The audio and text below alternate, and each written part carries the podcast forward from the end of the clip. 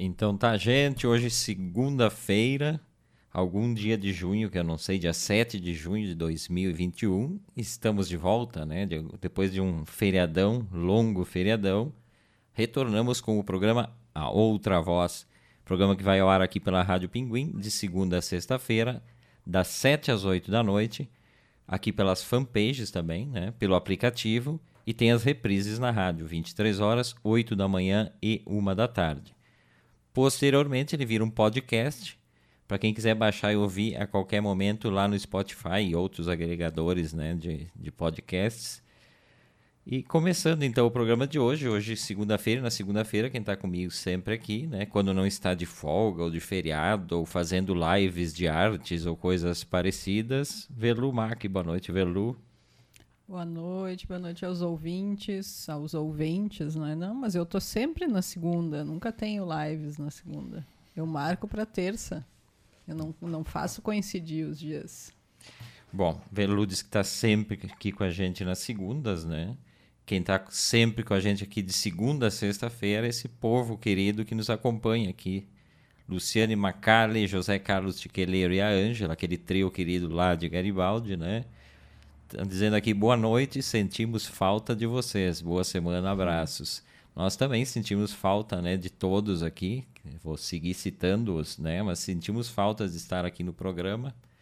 Vimos uma foto bacana, né? Zé, Luciane Macali, nosso amigo Delano Pieta e a Dani, né? Confraternizando. Ficamos bem felizes, né, Velu, de vê-los. E com fome.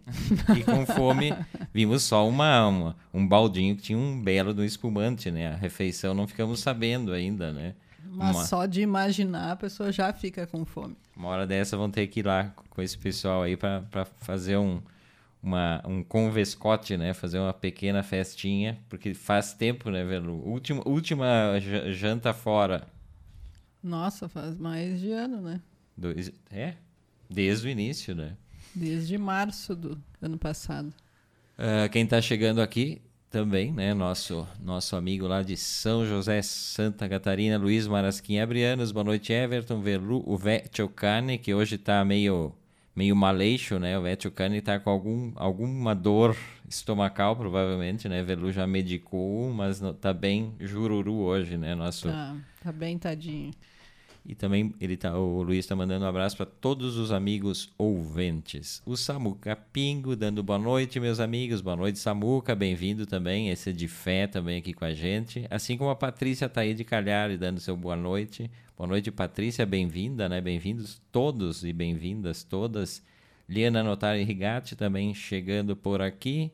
Miguel Luiz Trois, nosso DJ Thunder.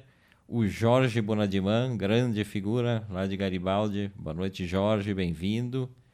E a Naira Pascoaleto também já aqui com a gente. Então já um grande número de pessoas nos acompanhando já no início do programa, que eu não sei se eu botei no ar, sim, eu botei no ar na rádio, sempre aquela dúvida, né? E Velu que anda eh, trabalhando bastante né, nas suas obras, no seu ateliê, assim, em, enfurna no seu ateliê, não dá atenção para mim, nem para o nosso querido Duli, né? Está trabalhando bastante em obras, né? Em obras. Não vou especificar obras. Obras, estou pedreira, auxiliar de serviços gerais, é, é de tudo aí. Não, tô brincando, mas é, realmente estou trabalhando bastante na, no meu trabalho artístico, né, na minha produção artística. Mas trabalha porque não pensa direitinho. Para que trabalhar, Velu? Por que, que não fez que nem o nosso amigo italiano Salvatore Garal? Vistes isso? Esse Não. artista plástico italiano? Esse sim que é esperto. Tu trabalha e ele ganha dinheiro. Ah, eu vi. Bom, o seu, o seu Salvatore Garal, ele, ele vendeu uma obra, Io Sono, que significa eu sou em português, né? Io Sono por 93 mil reais. Até aí, não, 93 mil reais para artistas conceituados não é grandes coisas, né? Acho que Para Verdugo... mim seria muito grande coisa, mas para ele não deve ser. Então, estou falando do mercado, o mercado poderoso, né? Mas o detalhe da obra do, do, do Salvatore é que a obra é uma obra invisível. Ele chama de uma escultura imaterial. Aí o que que ele, o que que ele diz, né? Que não é, não é nada que ele está vendendo. Ele vendeu o vácuo e o vácuo seria um, uma, uma, uma parte da, do ar ali carregada de energias do artista, que estão todas ali. Tanto que a recomendação para o comprador, né? Gostaria de saber quem é o comprador. A recomendação é o seguinte, né? Essa obra ela deve ser colocada em um lugar livre de obstrução, tá? Não é para rir, é sério isso e tem que ter no mínimo 150 centímetros por 150 centímetros ah, tem, o tem espaço. Tem volume específico. Tem volume a ah. obra do Salvatore. Tá. Né? E o comprador, na verdade, ele levou um certificado de garantia, né? Tem garantia a obra. Aí que eu digo, o cara é sério, porque o cara dá garantia desta obra né? E o sono. Certificado de autenticidade, né? Que se chama aí, nas obras de arte. Como que tu não pensou nisso, Verlu? Por que tu deixou o Salvatore ganhar 93 mil? Já pensou 93 mil com essa ideia? 93 mil euros? Não, não, 93 mil, mil reais. Aí também tu queria demais, né? Não é, mas quando a obra é, é algo assim, então o valor aí já não. Se é 93 mil reais, ou euros, ou dólares, acho que é indiferente aí, né? Aí depois dizem que os artistas contemporâneos são picaretas, os artistas ficam bravos. Isso aí é o que? É picaretagem? O que, que é isso, Verlu? Bom, eu não, não, não sei nada. É treta, eu quero treta, não adianta, ele não tá nos ouvindo, eu, eu acho que não. Então, fala o que tu quiser sobre, sobre ele. É que eu não conheço o senhor Salvatore, né, Garal, para saber que tipo de, de trabalho ele desenvolve, assim. Né? Não, aqui ele não desenvolveu nenhum trabalho. não, ele desenvolveu um conceito, que é bem interessante até, né? Inclusive por ter conseguido vender. Né? Então, olha, acho que inclusive ele está de parabéns. Gostaria de ter tido essa ideia, não tive, né? Infelizmente. Eu nunca tinha ouvido alguma, alguma obra nesse sentido. Talvez tenha, a gente não saiba, né? Essa ganhou essa divulgação, até pelo momento que a gente vive de, de pandemia. As pessoas não, não, não saem mais, não se compra mais arte, não se frequenta a galeria e, e aí ele faz esse leilão virtual aí e ganha um dinheirão. Mas... O, o bom dessa obra é que ela não ocupa espaço, né? Uh, apesar dele solicitar ali, a pessoa pode dar uma espremidinha lá e conseguir colocar no espaço menor, se ela não tem muito espaço. Não, e o detalhe é que ele recomenda assim a questão de luz, ele diz que fica à vontade, porque como ela é imaterial, não precisa se preocupar com uma iluminação especial, né? Aquelas iluminações que se fazem em galeria, quando tu tem quadros nas Pode paredes. Pode pegar sol, não tem problema. Também não tem problema. E, e eu queria saber, esse ar, que, que é o que né, ele está vendendo ali, eles uh, engarrafaram, encapsularam de alguma forma ou é realmente não, não tem nada? Não, é imaterial. É, realmente não tem nada. É imaterial, assim. é só...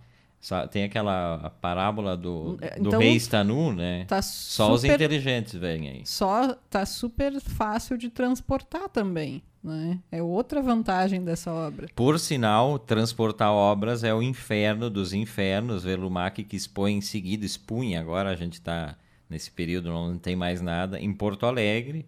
E aí, cada vez que tinha que, que, que fazer a, a exposição, tinha que levar e buscar. O pior era buscar ainda. Aquele desânimo, tem que ir para Porto Alegre. Já fui para Porto Alegre chegar em Porto Alegre, carregar as obras e voltar no mesmo momento, sem, sem, sem nenhuma outra parada. Então, isso resolveria. Então, a próxima exposição de Verlumac vai ser desse tipo de obra. Acho que esculturas e materiais é o que tem que fazer mesmo. Pois é, e pode inclusive ser, podem ser desenhos e materiais, né? Tem toda uma gama aí que não foi explorada ainda, porque ele vendeu uma escultura, né? Pelo que tu falou. Agora ele pode. Não, ele chama de escultura, Sim, só ele sabe o que, que é. Mas pode ser vendido agora uma pintura, né, um desenho, uma performance, várias coisas, né, vídeos, tudo imateriais, né? Então dá para ele pode fazer uma série, né, de, de, nesse conceito aí uma série de obras. Então já vamos se coçar, gente. Essa obra que eu tenho aqui na minha mão, que eu estou mostrando para a fanpage, que está pelo rádio aí não está vendo, né? Então só vale para o pessoal da fanpage Tá à venda, a Velu tá vendendo por 50 mil. Quem quiser dar lance ali, né? 50 mil lance inicial, né? Inicial, é um leilão. É, aceitamos carro na troca? Um uninho? Não, não, não queria muito carro, mas Pode Mas ser carro aceitamos. antigo, carro antigo, um Fusca. Eu tô louco para comprar um Fusca. De repente um Fusca, mais dinheiro para complementar, né? Ah, bom, é. É, porque 50 mil um Fusca daí já é um Fusca poderoso, né? O Luiz Marasquim Abrianos, né? Esse que gosta de uma treta, ele já está trazendo aqui. Ó. Eu vou lançar uma obra totalmente genuína, uma máquina de fazer silêncio. Vem com certificado de garantia. Valor 950 mil reais. Na cotação atual, um pila vale R$ 5,16. Ele é do tempo do pila, né? Pila que é uma, uma, uma moeda gaúcha, né, Velu? Que inclusive tem um, um X aqui em Caxias, uma lancheria, que tem lá no seu, seu quadro de, de conversões. O cara é um grande piadista, o dono, né? É o Filipes Lanches, né? É. Lá tem, então, a cotação do dia do dólar, da, do, do ien, e ele bota ali várias Fiorim. moedas. Aí tem o Fiorim, que é aqui da Serra, né? O Fiorim é o típico aqui da Serra. Tem o Pila também. E aí tem todas essas, essas coisas em relação ao dólar, né? Sim. Mas o, o, Fiorim, o Fiorim realmente, eu nem lembrava. A Velu traz o Fiorim, conhecia o Fiorim. Não conheci, fiquei conhecendo lá. Lá tu me explicou que era um- uma moeda local aqui. 15 Fiorim. Inclusive foi lá que eu descobri, conheci o X de polenta. Pois é, lá no, no Felipe's Lanches tem o X de polenta. Descreva para os nossos ouvintes que não é piada, né? Essa não é que nem a obra do Salvatore.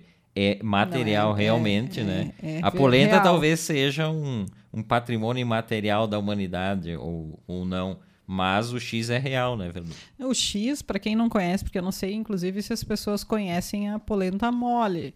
Eu passei a, a ter familiaridade com a polenta mole, essa, né, quando eu vim morar aqui em Caxias, porque antes, para mim, polenta era polenta frita, não existia outro tipo de polenta.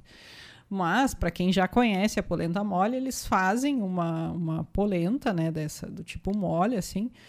Claro, ela fica consistente, fazem no formato de X, redondo, né? E daí ali vai todo, vai, bota Não, todos mas peraí, os... peraí, só um pouquinho. Tu já tá, tu já tá falando uma coisa errada, sou obrigado a corrigir. Não é uma polenta mole, é uma polenta brustolada. Tá, mas uma, eu quero dizer, não é uma polenta frita. Né? Tá, É uma polenta que eles fazem a polenta mole, e claro, daí vai na chapa, porque o X vai na Que é chapa. a, cha- a chamada que eu adoro, é a polenta que eu mais gosto, é a polenta brustolada, que é colocada na chapa, né? Então, eles fazem sim, o processo sim é fazer a polenta mole, Bota mas chapa, ela é claro. colocada na chapa. Daí é, bota os ingredientes depois, né? Tu- daí tu escolhe, tem o X da casa, o X frango, o X filé, enfim. Ah, vários, todos os, os, os X que eles têm, eles têm a opção de tu colocar o pão normal ou tu colocar o, entre aspas, pão de polenta, que nada mais é que uma polenta brustolada, então, né? E daí tu come o X, só que em vez de pão é polenta. Né? É, é gostoso, bem gostoso. Não, é bom, é bom. Uma vez o nosso amigo Surpreendentemente é gostoso. Nosso amigo Cássio Brufato esteve aqui em Caxias, eu não pude, eu estava trabalhando, não pude ir com ele. Ele me perguntou onde é que eu como. Eu digo, tu vai lá no tal lugar comer o X de polenta, né? E tem um também que não é os ingredientes do X, que é uma omelete, que a gente chama aqui na região fortaia, com, com Ah, é verdade. radite, com bacon. Fortaia é outra coisa que eu descobri, conheci aqui também, né? Pra mim não existia fortaia.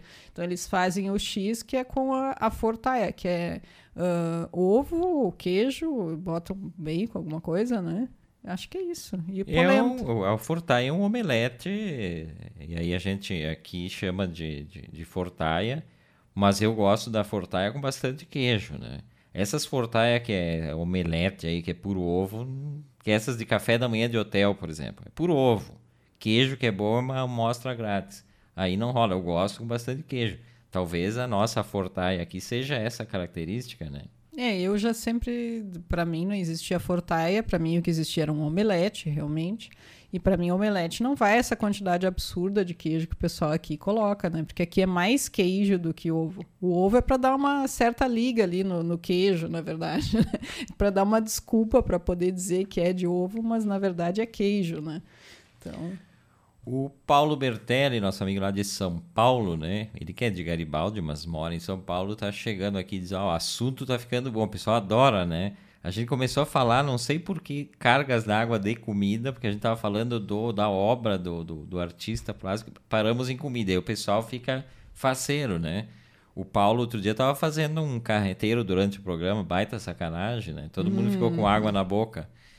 E ele disse aqui, ó, não conhecia uh, o X de polenta. O famoso é o X coração que só aí tem. Ah, sim, X coração tem, aqui tem em todos os lugares. Mas né? não é uma coisa comum? X coração? X coração, lugares? pelo que ele está dizendo, só acho que no Rio Grande do Sul. Né? Não sei se, se tem algum outro estado. Aqui no Rio Grande do Sul é comum. Não só aqui na Serra, né? Comum em todas as cidades, eu acho. O, o Miguel Luiz Trois está falando aqui, ó, já comi esse X polenta no Felipe Lanches. Uma delícia. É bom, eu gosto também, né? É, bem... é, surpreendentemente bom. É uma coisa que tu pensa, não. Por quê? Por que inventou isso? Mas na verdade é bem gostoso mesmo.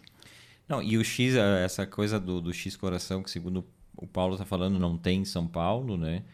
Uh, ah, tem, não, deve ter mesmo. Tem, tem é um monte de coisas que se faz, uh, tipo pizza. Pizza em rodízio, de pizzas doces que tem nos rodízios aqui.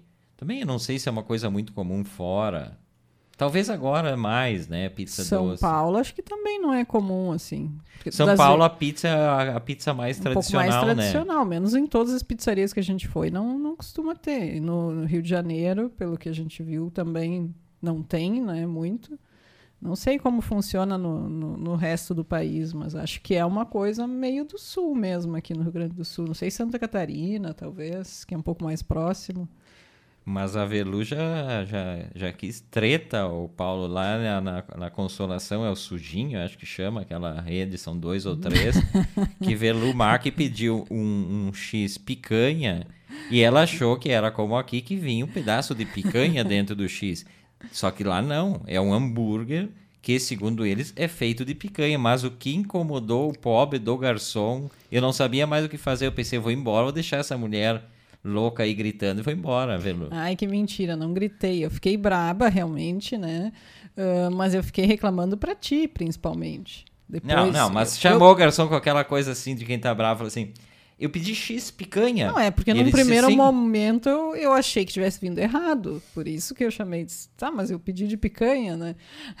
e veio. Porque também a gente não costuma comer X quando viaja, né? É uma coisa incomum pra gente. Nós fomos, na verdade, porque um amigo me disse, ó, recomendou que era um, é um lugar clássico lá em São Paulo, né? Sim, porque para mim X não é comida, né? Eu já expliquei isso várias vezes. Para mim X é um lanche. Ó, treta, vai arranjar treta com 99% da humanidade dizendo que X não é comida. Tem amigo nosso que X não bravo. é comida, X é um lanche tá? Que tu eventualmente pode comer, né, de noite ou sei lá, meio-dia.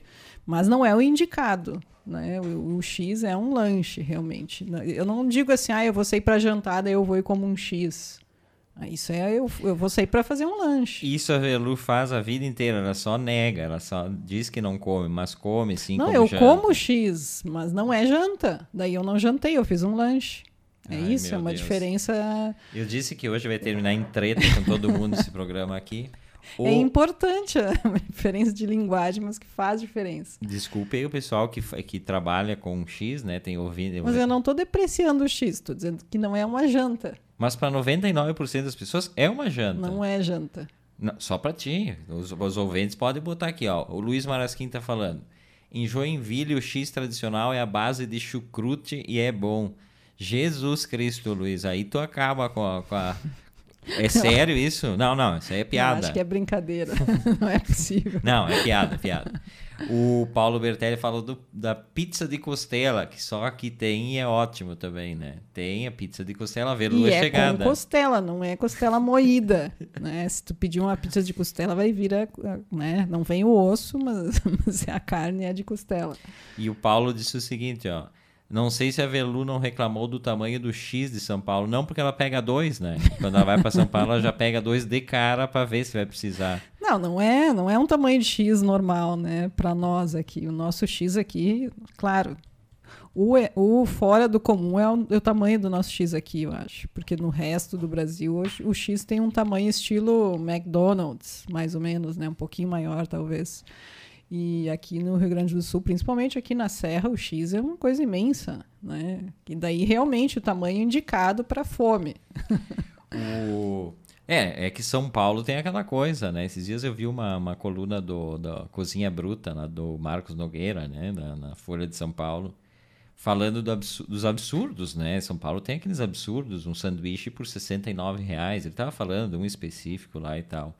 Então, essa questão de, de preços versus tamanho é uma coisa que, quando se vai para São Paulo, tu, tu, tu percebe, assim, uma uma coisa, uma, uma diferença assim brutal. Né? Principalmente né? em relação à carne, né? Aqui, uh, quando tu pede, sei lá, um filé, a gente que mora aqui muito próximo ao restaurante Andréa, né? The é Best, é The Best de Caxias. Tradicional, né? Antigo aqui de Caxias.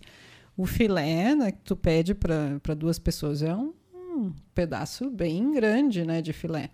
E quando tu vai para outras regiões do, do Brasil, assim, e São Paulo é uma delas, tu pede um filé, vem inclusive detalhado ali quantos gramas de filé tu vai receber, tipo, 300 gramas de filé. então é uma coisa meio que aqui não, não tem sentido, né? Aqui o pessoal acharia muito estranho se viesse assim.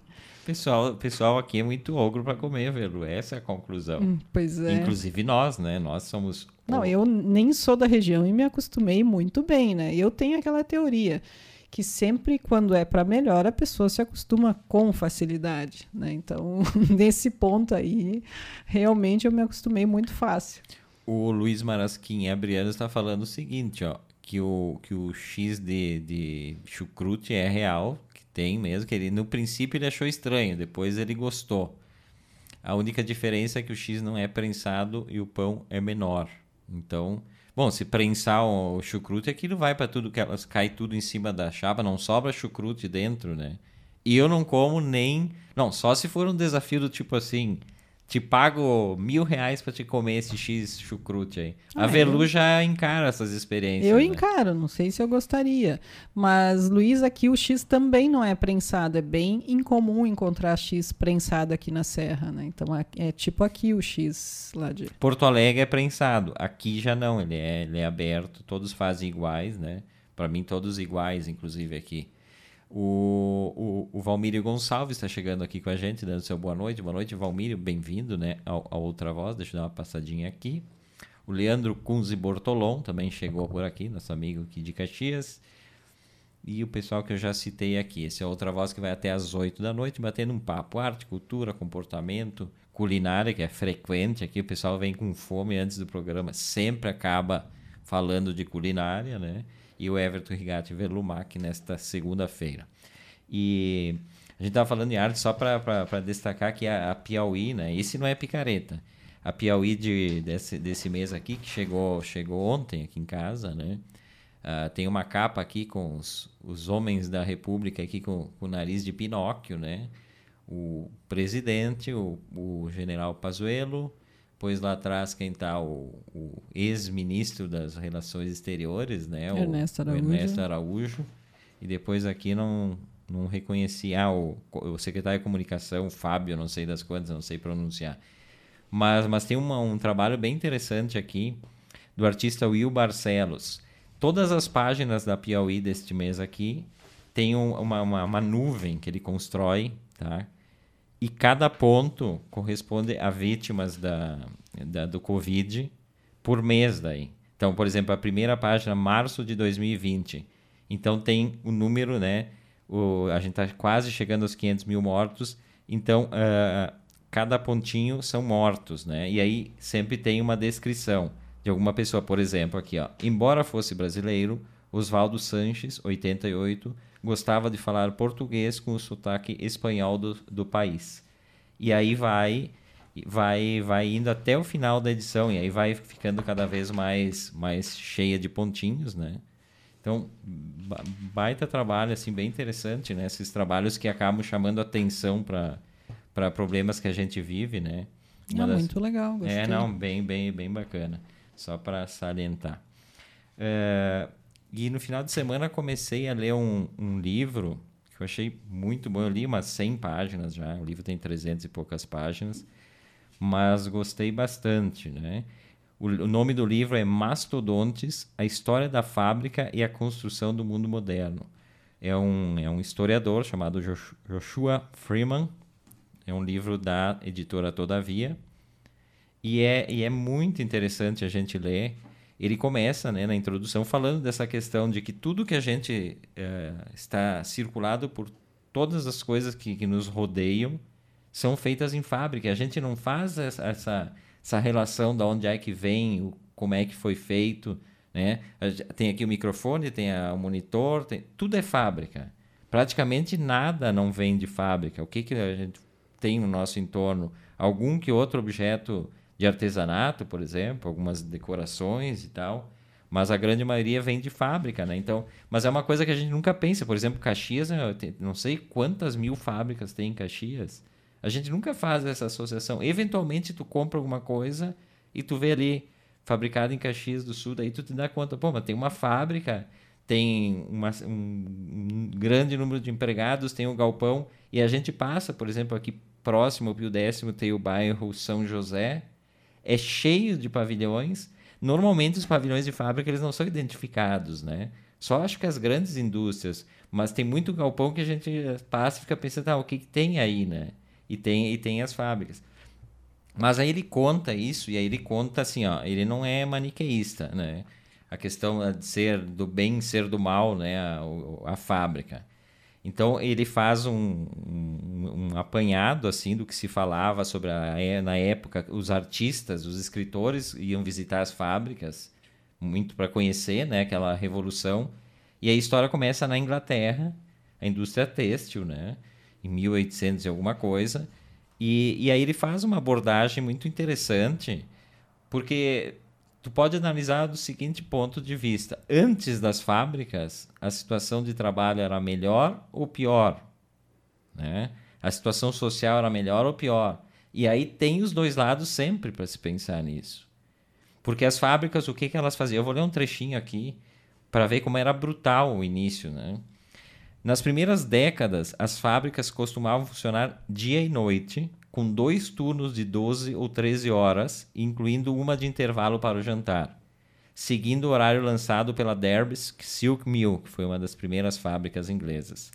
Havia crianças trabalhando nos dois turnos, e quando eu digo crianças, eram crianças acima dos 4 anos já trabalhando nas fábricas.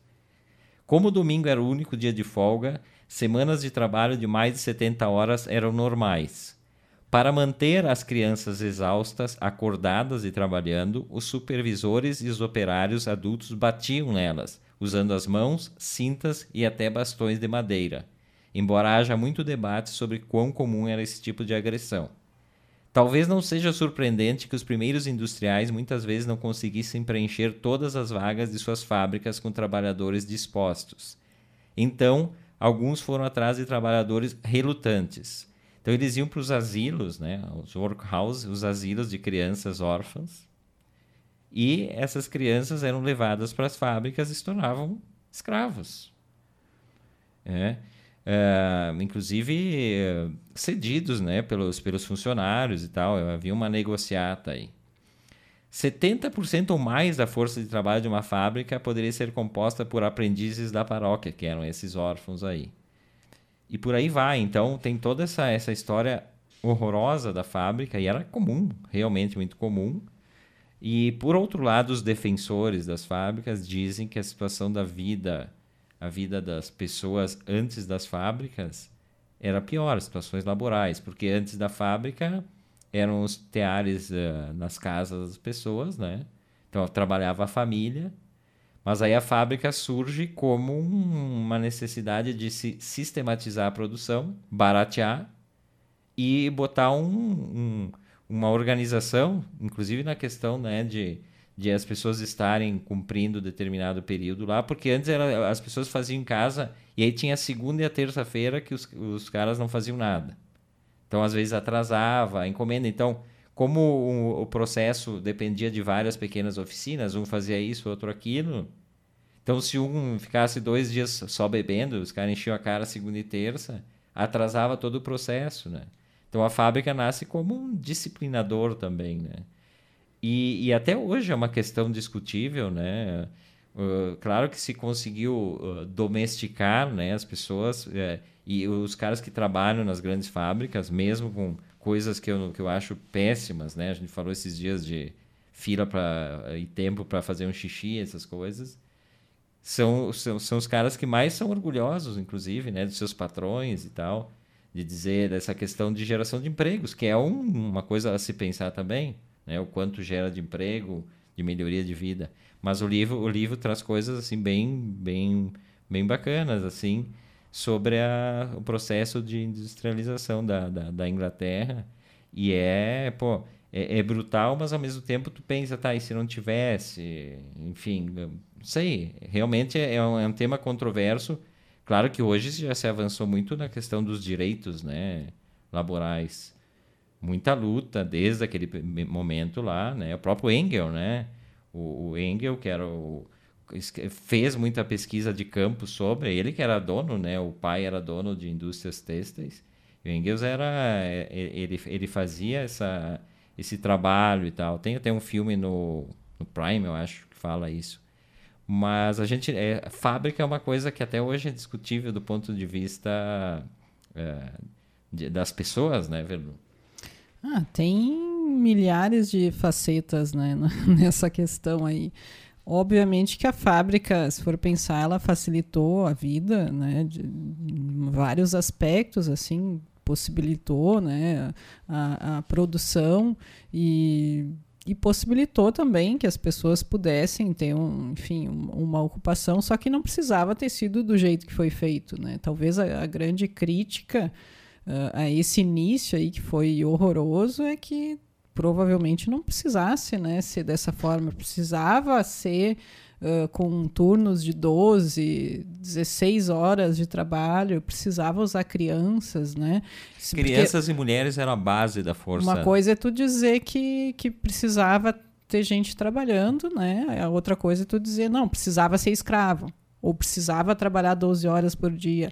Não, não precisava, precisava, porque eles queriam acumular o máximo de dinheiro, né? Isso é o princípio do capitalismo. Com o apoio do Estado né? sempre. Então, isso como espaço disciplinador, sim, né? Isso Foucault já diz, né, desde de muito tempo e desde antes já é dito, as escolas, as fábricas e o Estado são espaços disciplinadores, né, que são que fazem com que as pessoas passem a agir de forma controlada para gerar lucro. Né? Dentro do sistema capitalista, foi necessário disciplinar as pessoas realmente para que elas passassem a, a, agir de uma certa forma, determinada forma, né? E, e, gerar lucro, que é o objetivo final sempre, né? Gerar lucro.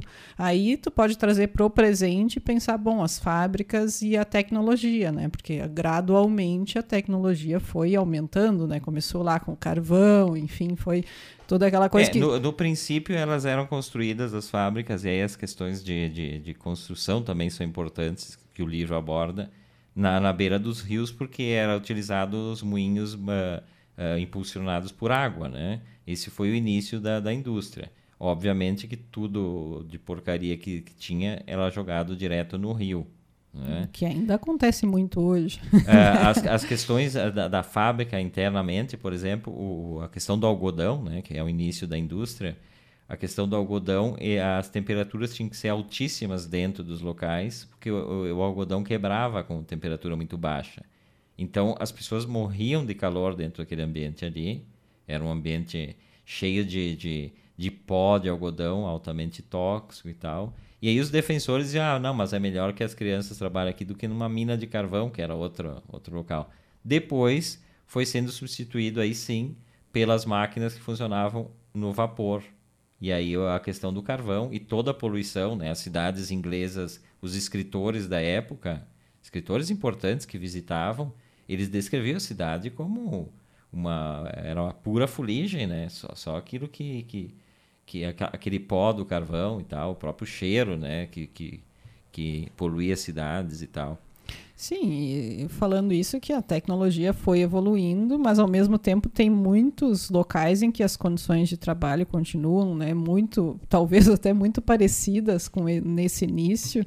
Então, principalmente da, na indústria têxtil, se pegar uh, países que produzem atualmente, tipo a Tailândia, né, que, que produz e, e tem condições péssimas de trabalho, inclusive com crianças trabalhando, né? A maior parte da mão de obra é feminina, como já era, né? Continua sendo. E muitas mulheres que levam as crianças, crianças ou são empregados, realmente, empregados entre aspas, né? Porque é praticamente trabalho escravo, ou estão ali juntos porque não tem onde ficar, né? Em condições horrorosas, tanto que teve vários casos de desabamento, né? De, de fábricas têxteis na Tailândia e, e na China, vários lugares assim aconteceu, né? Uh, esses desastres, né? Com muitos mortos. Então, essas condições de trabalho permanecem muito ruins em alguns lugares, em outros, obviamente, melhorou. Se for, não vai querer comparar como é a condição de trabalho na, num país europeu, né? Não, não tem comparação. Mas uh, as condições são muito diferentes umas das outras, né? E em relação à tecnologia e, a, e às fábricas, a gente tem que pensar que a tecnologia deveria estar vindo para melhorar realmente a nossa vida e a vida do trabalhador mas normalmente não é o que vem acontecendo. Né? E tem outras coisas, alguns detalhes interessantes, né? Por exemplo, a questão do, do horário, né? Passou a se ter horário para trabalhar. Os caras que trabalhavam em casa, né? Em home office, que agora vai voltar ao home office. Os caras passaram a trabalhar na fábrica e tinham os turnos. Aí era um momento que as pessoas não tinham relógio. Os trabalhadores não tinham acesso a relógio. Devia ser caríssimo.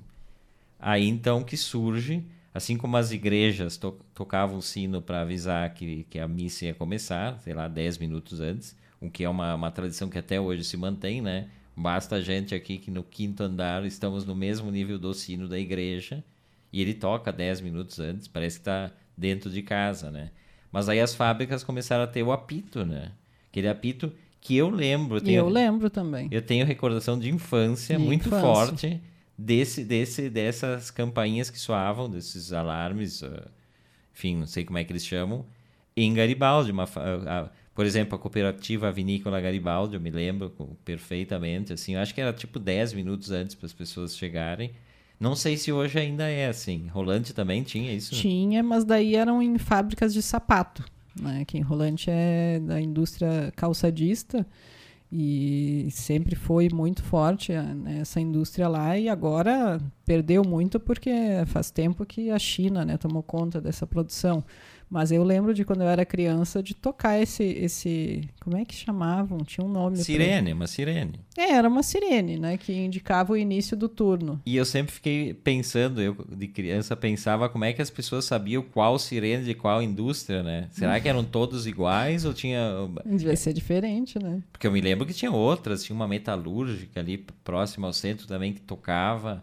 E eu sempre achei, eu achei interessante, porque isso é uma coisa eu acho que já, já não cabia naquele momento, né? Quando eu era criança já estava fora. Mas eles mantiveram isso. Acho que hoje não tem mais, imagino. Acho que não, eu. acho que não. Porque eu fiquei. Eh, pensa Caxias, né? Falei milhares de empresas. Imagina 10 para uma no, no turno. Não, fora aqui em Caxias o, o, cara trabalha num bairro, mas mora a 15 quilômetros de distância. Não, mas imagina é. mil, e, mil e, sei lá, milhares de fábricas ao mesmo tempo soando aqui. Imagina ia ter que fugir nesse horário aí, né? Porque... torcer para que não tivesse muitos turnos, né? Senão ia ser o dia inteiro. Outro uh, tipo de profissional que surgiu naquele momento, né? Era um cara que saía com uma vara, uma vara bem comprida pelas ruas da cidade e batendo nas janelas para o pessoal acordar, para que estava na hora de trabalhar também. Ele era ah, pago. Tipo uma mãe ou pai.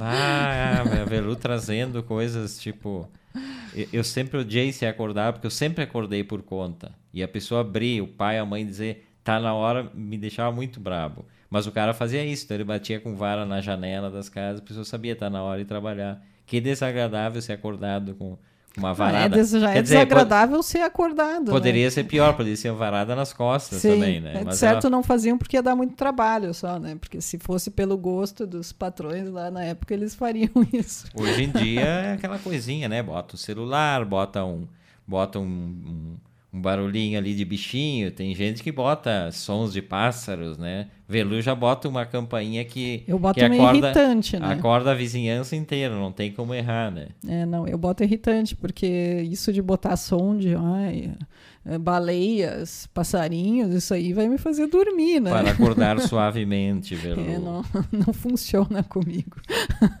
O, o Zé tá botando aqui. Cooperativa Garibaldi continua com apito. Olha só que, que Mas, interessante.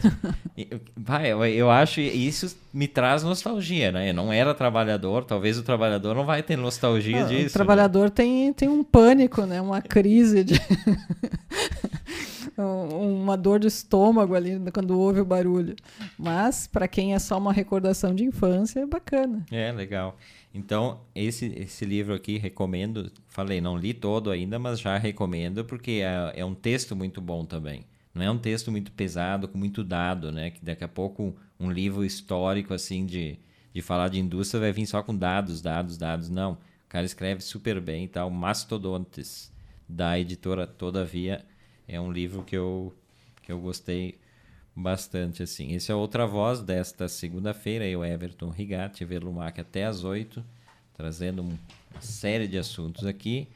E um dos assuntos é que ontem, né? Ontem foi aniversário da Maísa, né?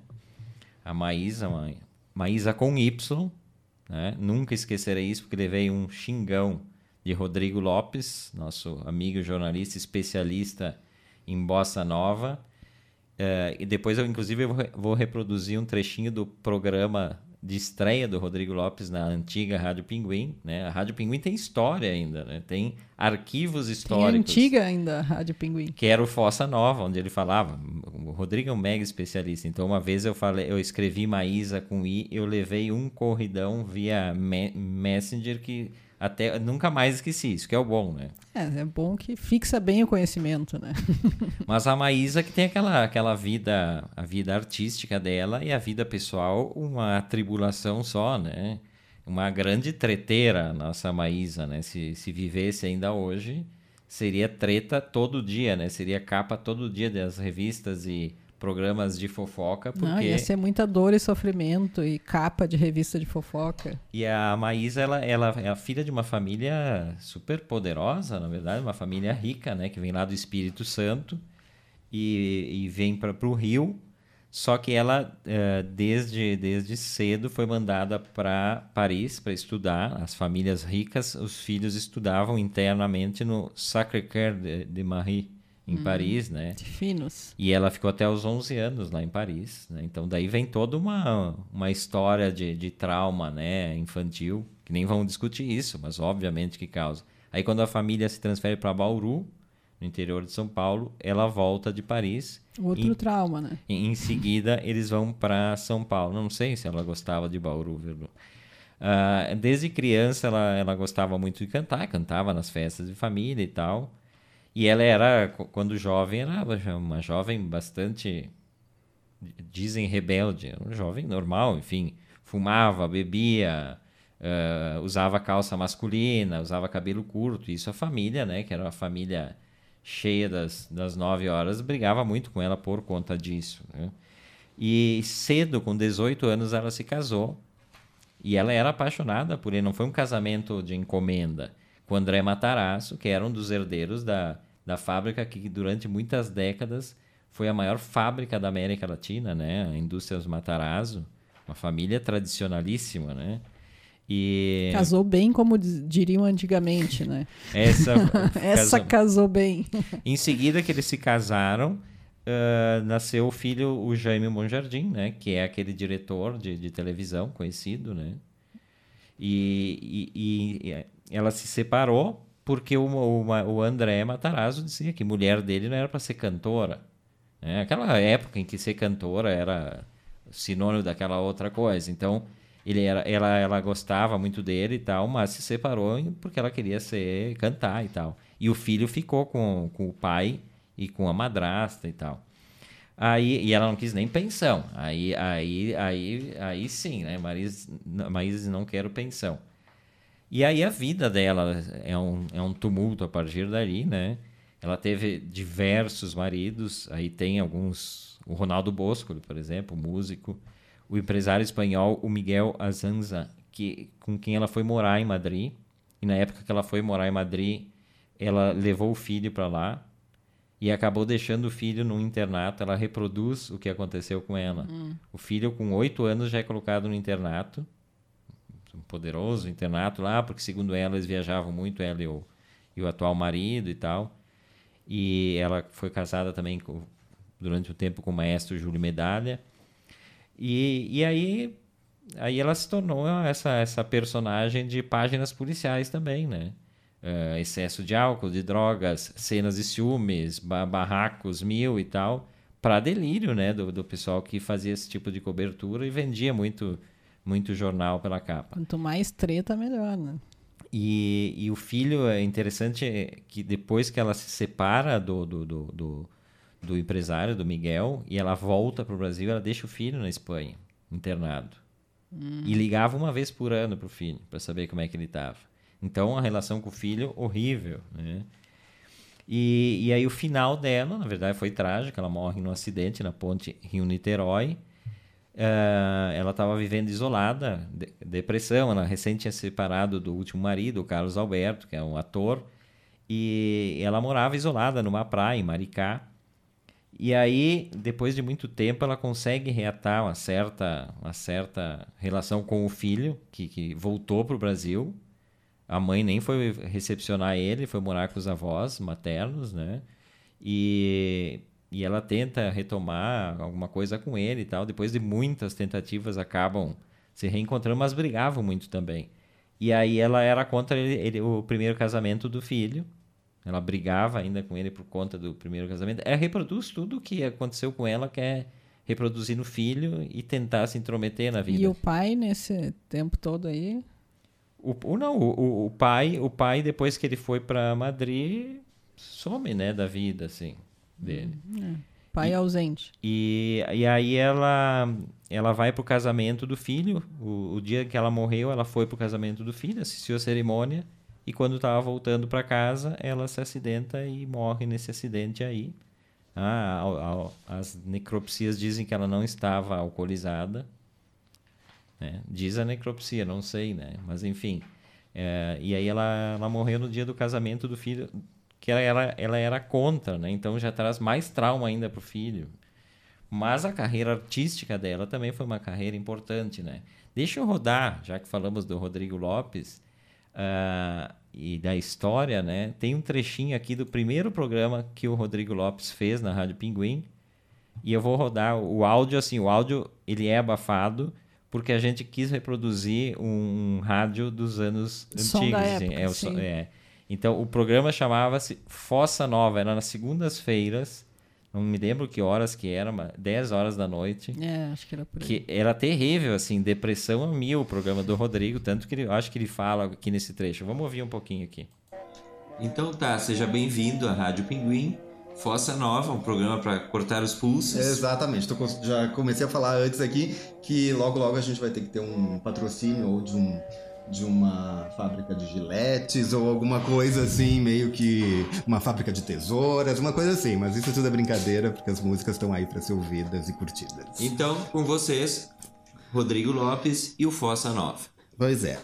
Um, para estrear esse programa, até eu trouxe aqui uma caixa de, de, de uma coletânea de uma cantora que foi o supra-sumo, assim, para usar também uma expressão da época da década de 50, que foi a Maísa. Uh, estourou assim ali em 56 com um álbum bem uh, totalmente autoral e logo depois ela começou a cantar uh, músicas de outros compositores e dar visibilidade a um compositores assim que explodiram na sequência. Então nesse nosso primeiro bloco a gente vai de Maísa cantando um clássico chamado Franqueza que tem todas as características dela, o, a relação tortuosa e o abandono assim com com o parceiro. Depois a gente vai com uma outra cantora chamada, de Helena, eh, chamada Helena de Lima, que também fez um sucesso assim, muito grande na época, se apresentava muito nas boates de, de Copacabana e do Leme. Então tá, esse é o trechinho do programa de estreia Fossa Nova, lá em 2017, produzido e apresentado pelo Rodrigo Lopes, né? E eu trouxe só porque eu me lembrei, de quando eu lembro de Maísa, lembro, obviamente, do Fossa Nova, que foi um baita programa, né? Tem todos os episódios, e não foram muitos, não sei se chegou a 10 episódios, né? Dentro daquelas problemáticas que se tem para ah, tá de acordo com o tema né, do programa, de Fossa Nova, não podia durar muito tempo, né? para o bem de todos, né? Do, do, apresentador, dos ouvintes. É, e eu fazia, eu gravava o programa com o Rodrigo aqui nesse estúdio aqui, né? Fazíamos o programa, normalmente era gravado na segunda tarde para ir ao ar na segunda de noite. Ah, numa segunda-feira ainda. Então, às duas horas da tarde, o Rodrigo Lopes chegava, tra nos trancávamos aqui nesse estúdio e chorávamos de depressão ao ouvir as músicas, né? Mas o grande programa, porque o, Rodrigo é um grande conhecedor, né? É o cara que chega e fala, assim, com muita propriedade dessas histórias da, da bossa nova e, Maísa, e do acho que é uma canção. das prediletas dele, né? Com certeza, com uhum. certeza. Me lembro dele trazer a, a, coleçãozinha dele de Maísa e tal. Não, eu lembro de vídeos dele, né? Ouvindo Maísa com o LPzinho ali e o toca-discos, né? E Sim, fazíamos, fazíamos propaganda do programa com vídeos, então ele botava ali no tocador de vinil ali Maísa e aquela coisa, aquele dramalhão, né? Um dry martini, né? Assim, de roupão, chorando. E aí que tem, né, o A Noite do Meu Bem, o livro do do do Rui Castro, do Rui Castro né? Uma grande história, né, da desse período aí. E tem o do, do o outro, né, o Copacabana, que também é outro livro maravilhoso. O e, e da carreira musical, Verlu, o que, o, o que que que, que dá para lembrar assim rapidamente da carreira musical? Olha, eu realmente não sou uma pessoa que conheço muito, né, as gravações da Maísa. Eu dei uma buscada, mas ela cantou muita coisa, muita coisa. Né? A maior parte não é de autoria dela, a maior parte né, são interpretações, né, letras de, de outras pessoas. E daí eu olhando assim, tem algumas que eu reconheço. Eu conheço algumas porque eu li o livro do Rui Castro, né, A Noite do Meu Bem.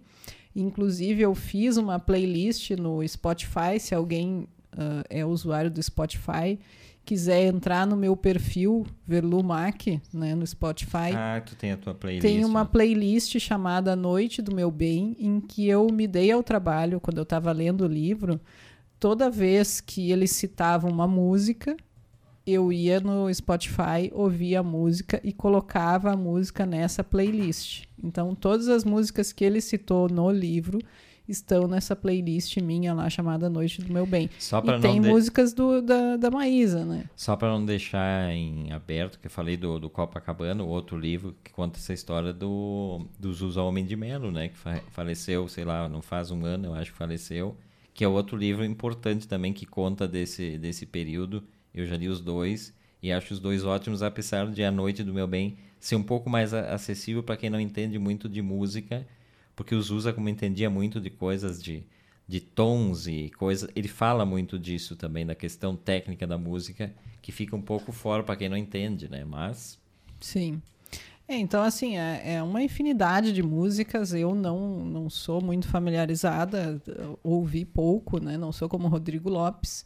Uh, tem algumas que eu conheço porque conheço mais porque foram gravadas né, por outros intérpretes. Então eu, eu passei, eu descobri Maísa porque ela cantava essas músicas antes desses outros intérpretes que eu passei a conhecer, que eu conheci antes, né? Digamos, Nara Leão, que eu ouvi. Que hoje é aniversário e... de morte de Nara Leão, inclusive, né? Ah, é? É. Não sabia. Então tem músicas que outros intérpretes cantaram e eu conhecia por isso, e daí quando eu li o livro e fui atrás das músicas, eu descobri que ela também cantou. Né? E muitas vezes as músicas ficaram conhecidas com ela. Né? Mas eu conheci depois só, então não sei muito assim para dizer. E tem algumas assim que, que, por exemplo, o Barquinho, que é uma das que, que eu vi ali, acho que das que eu mais conheço, que foi um dos maridos dela, né? O Ronaldo Boscoli e o é, Ronaldo Bosco, eu tenho aqui a. Deixa eu dizer aqui para vocês quem fez a outra. É, o Roberto Menescal, o Menes, e, o, Menescal, e o, Menescal, o Ronaldo Bosco. Então, é, acho que essa é uma das interpretações dela que eu mais conheço, assim, né? Mas tem muitas que ela fez, por exemplo, daquelas tretas que ela tinha com os ex-maridos, né? Que, que, aquelas brigas dela fazia. Tem aquela música chamada Resposta, né, que é uma resposta a uma música que ele fez, que o ex-marido fez. Ai, que treteira eles maravilhosa. Eles brigavam na música. O mais interessante é que além deles brigarem, eles faziam letras de música para brigar, né? Então eles se respondiam, né? Então é bem interessante assim as tretas da Maísa. E A Noite do Meu Bem, por exemplo, é uma música que, que aparece num disco que ela, fe ela fez um disco que era todo em inglês, que foi um disco bem importante na, na carreira dela e, e, e, a única música em português que aparece nesse, nesse disco aí é a, a Noite do Meu Bem. É o Maísa Sings Songs Before, que é de 1961. Bem, é, um, é um disco bem bacana, assim. Né? Tem o em, 60, em 61 também. O 11 álbum dela se chama Barquinho. Ah, sim. Nas músicas no Spotify, as mais tocadas dela, é, ela canta em francês também, né? Então, é Nemequite Paz é a música que ela cantou mais tocada no Spotify dela. Não, discordo. É Meu Mundo Caiu a mais tocada no Spotify. Ah, não, verdade. Tá na ordem errada aqui. Meu Mundo Caiu, depois Nemequite Paz, depois uh, O Barquinho, né? Daí Ouça e bronzes e cristais, né? na, na ordem da, de, de reproduções aqui. Enquanto o Velu se prepara para cantar uma Maísa aqui, né? Vai interpretar alguma Maísa sozinha, porque Maísa não tinha backing vocal masculino, vai ter que cantar sozinha. Ah, não. Eu vou dar uma atualizada na, na, na nossos ouvintes e a participação deles aqui. Uh, o Valmírio Gonçalves fala que a tradição de, de tocar sino está se perdendo. Talvez tenha diminuído, não é mais. Antigamente era de hora em hora, né? Ah, ainda bem, né? Nesse e, caso que E agora é só na hora da igreja e tal. Para quem mora perto. Poucos ainda sabem os toques de sino, porque dependendo do toque também, né? No, no, no, rádio também, né? antigamente tinha aquele toque de 15 em 15 minutos. Verdade. E, e aí cada toque não era um toque igual. Cada um tinha para saber que era um quarto de hora, meia hora. Sim, três... era menor, né? Conforme. É, é, nunca entendi. Eu sempre tentei, mas eu sempre me atrapalhava. Uh, o Paulo Bertelli está falando do Fossa Nova. Aliás, muito original no programa. Não, o programa era, era maravilhoso, assim. Tinha uma arte. Procurem ali na, na página radiopinguim.com.br. Tem lá outros programas ou programas antigos. E aí tem a página do Fossa Nova com os programas ali. E a arte que foi feita pelo, pelo, um, pelo um... Pelo Duda. Não. não. Eu nunca me lembro. Não, não. Eu agora não vou me lembrar do nome do, do cara aqui, que é um cara importante aqui que faz uh, trabalhos uh, visuais aqui em Caxias. Mas tem uma arte que é a cara. Assim, o programa tá é ali, a cara olha. do Rodrigo também. É, exato. Uh, então, Velu, o que, que tu vai cantar pra gente encerrar o programa aqui? Até puxo um, uma ah, não, tu tem que cantar junto, porque eu não, não dou conta de cantar a Maísa. não dou conta de cantar nada, né? É, Mas não, tá, aí fica melhor. Fica, fica pior. Acho que o barquinho, né, que é o assim que eu mais conheço, assim, então ao menos a pessoa não erra tanto. Né? Tá, então precisamos da letra aqui. Tá. Nem os cantores sabem, né? O Miguel Luiz Troy já correu antes da gente cantar, ó. Ele sabe das coisas, ó. É, esse é esperto. Ele tá dizendo até amanhã, ele vazou porque ele não quer estragar não. a segunda dele. Mas vamos lá. Então vamos.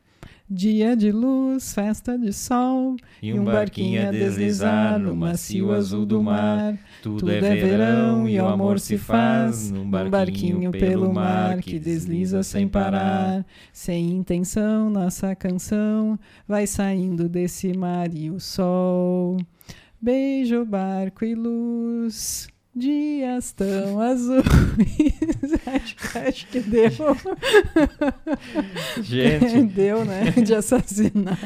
assassinando reputações de, de, Não, assassinando com requintes de crueldade a música, não é? Inclusive, essa música, não sei se eu estou enganado, mas ele escreveu num dia que ele estava num barco com os amigos e passaram um final de semana no barco e tal. Ele voltou para casa correndo e fez essa, essa letra aí que virou um um ícone da, do MPB, né? Uhum. Quantas, não sei quantas pessoas já interpretaram o Barquinho, mas... É, eu não conhecia pela interpretação da Maísa, mas valeu, porque daí ao menos eu conhecia a música. Olha, Conhecia meio, né, gente? E como nossos ouvintes sabem das coisas, né? A gente tá quase no final desse A Outra Voz, edição número 211, né? Encerrando. O Paulo Bertelli falou, tá show! E botou risos. Eu não sei se risos de contente, de achando tá Não, um acho show. que de contente. Claro. Não é sarcasmo. E o Luiz Não. Marasquim botou que só falta as castanholas, né? Ele que acompanhou meu desempenho das castanholas aqui, que, Que foi combinaria super, né, com a música. trending topics daquele dia do, do, do, do Twitter. E o Miguel disse que a- ele, ta- ele também fugiu eh, da, da música, falando duas coisas. Ele tinha compromisso e ele fugiu. O Velumac retorna na quarta-feira, né? Quarta-feira, até lá, beijão. Gente, obrigado pela companhia de todos vocês. Desculpe qualquer coisa Prometo não cantar na quarta. Beijo pra todo mundo e tchau.